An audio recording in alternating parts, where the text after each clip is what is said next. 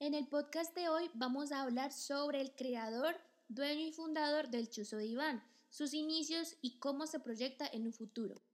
Bueno, entonces la primera pregunta es, ¿qué tipo de empresa es? ¿Qué tipo de empresa es tu empresa? Como que, bueno, es lógico, ¿cuál es la actividad? Un restaurante. Eh, la actividad principal. Eh, es pedir comida a la mesa. A la mesa. Domicilios. También. Domicilios. Entre las dos, ¿cuál? Parejo. Parejo. Pero es un poquito más aquí en la mesa, ¿no? A la gente le gusta más. Sí, porque es agradable. pues. Claro. Usted no la Eh, había visto acá. ¿Cómo? Sí, yo vine con Jorge. ¿Cuándo? En hace como... Ah, sí, sí, sí. sí en me esa presentó. mesa, sí. Eh, ¿En qué año fundó el negocio? En el 2000, ¿Y tú cuántos años tenías? 23, 20, perdón, 23 años. 23 años. Pues en el año 2000, Sí, arranqué en el 2000 en una carpita. en una carpita. ¿Qué- ¿De qué tamaño? Me está diciendo que es una, era una carpa. Era una carpa con cuatro sillas. ¿Y en qué lugar? ¿Era aquí mismo? Sí, allí al frente. Al frente, en el parque, o sea, nada informal, pues. Y era la carpa con el... El carrito y cuatro sillas. carrito y y una cuatro. neverita y confort. Eh, ¿Qué estrategia de negocios, como que, qué consideras que es importante para crecer el negocio? El buen servicio a la, y no sé, Después es la calidad de La los el productos, el tiempo, calidad. el servicio, el lugar. ajá. ¿Qué te parece que han sido las cosas positivas y negativas de la empresa, del negocio como tal? Entonces, pues ha habido más positivo que negativo. ujú. O sea que el negocio lleva casi 20 años Sí, ahora el 2 de enero cumple, si Dios quiere, 20 años. y no han parado en ningún momento, No, nunca. siempre ha sido. Em, ¿Cómo empezó? ¿Cómo decidiste poner la carpa, las cuatro sillas? No, por medio de un amigo. El- Un, cli- sí, un cliente que me. y un amigo. Pero Él me dio el digamos, sitio y todo, me dijo. pero digamos, ¿cómo decidiste, pues, digo, decir, bueno, voy a vender desgranados aquí en el parque, voy a vender No, hamburguesas pues, o yo estaba en Presto y ahí conseguí un, como que amigo la y él me dijo, experiencia? no, sí, ajá. Y él me dijo, ven, tal sitio, hay un puesto, hay un sitio bueno que no hay comida. Nadie vende nada por ahí porque no hay ensayar. Ajá. Y entonces tú, pero él te ayudó No. o él participó, él solo te dio la idea, pues como el empujoncito. Ya. ¿Y cómo se empezó a expander? ¿Fue natural? ¿Tú dices, bueno, voy a hacer una inversión y voy a hacer esto? Poco a ¿O poco. se fue No, dando? Se fue dando, pues, a medida que iba llegando más gente y los mismos clientes le iban dándole comodidad a uno, mete esto, hace esto, hace lo otro. Y así se fue expandiendo, fue, fue agrandando. ¿Cuál fue el primer producto que empezó? ¿Hamburguesas, desgranados? Hamburguesa y perros. Hamburguesa y perros solamente. Ya con el tiempo de medida fuiste expandiendo también el menú. sí. Eh, ¿Cuál piensas que han sido los factores tanto externos, es decir, como que la gente o internos o tu forma de ser que te haya ayudado, que han hecho que el éxito del negocio, o sea, Primero que todo Dios Dios. sí. Y la clientela. Pero sientes que hay algo, Todo, pues sí, que tú pues. tienes esa chispa negociadora, Sí, el ne- eh, porque no todo el el mundo se le da el carisma. Ajá. Y, no, y, y estar muy pegado de Dios. Por encima de Dios no Pasa nada ahí. Exacto. Y, y la, y los clientes y los trabajadores, el grupo de trabajadores también. Todo. Ha influido todo. Todo se ha dado, pues. Sí. Sientes, digamos, cuando era más pequeño, te ve, tú decías, tenías idea, pues, que ibas a terminar con un negocio de esta pues, No. que todo el mundo conoce el Chus Iván, La verdad, no. ni idea. No, que me crié en un barrio muy bajo. Entonces, te- no te visionabas así, no pensabas. usted no pensaba, pues yo fui soldado, hasta soldado profesional. Entonces, te ya me imagino que en ese mundo, Entonces era, pues todo se fue dando poco a poco, con, con esfuerzo, ¿no? sacrificio y, y la fuerza que uno, y la voluntad que uno coloca. em, que digamos, ah, pues, hay mucha competencia, ¿no? Mucha, mucha, pues el tipo de comida, los domicilios, todo, que es como que la clave que... El buen producto y el buen servicio. Y además yo pienso que también ya tiene la, clientela, sí, ¿no? Buen producto, sí, buena atención. Y porque cuando usted vende un buen producto, presta un, presta un buen servicio, a veces uno no hace mucha publicidad, sino el voz a voz. Me anda para lado que hay un... y que uno se deja querer de la gente. Cuando, digamos, tú empezaste en la carro, me imagino que solo.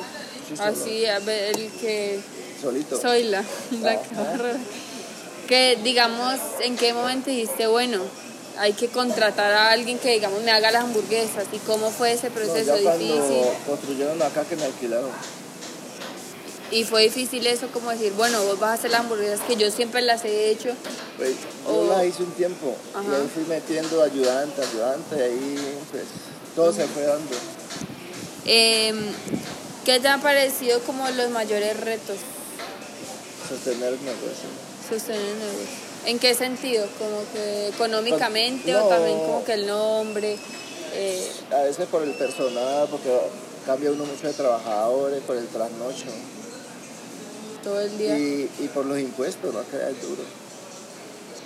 Digamos, ya como que en- más personalmente, como que, A veces uno se cansa. ajá, ese tiempo. Como que a veces, pues obvio, uno, me imagino que tienes mucho cariño, pues porque tú lo empezaste y a veces como que bueno, ya. Sí, a veces la gente no lo ve a uno y, ay, Iván no está. Entonces la gente nota eso. Sí. Entonces ha parecido complicado eso. Sí, entonces como que le absorbe mucho tiempo a uno. A pesar de que la gente dice, no, uno tiene un negocio, uno se acuesta en la casa, pero el mismo es el que abre, cierra, compra y todo eso. Todo.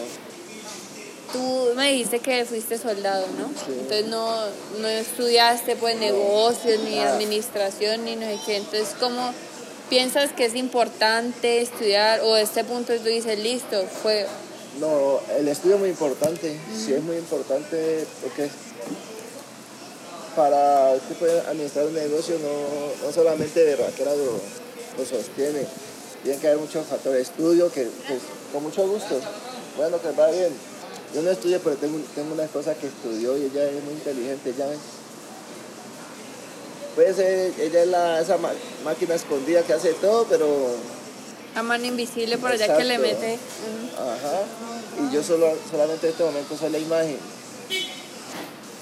Pero ella, ella sido el bastón. Ujú, Entonces sientes que sí. Pues no te que de pronto tuviste esa mano, pero Esa- Y la, sí, no.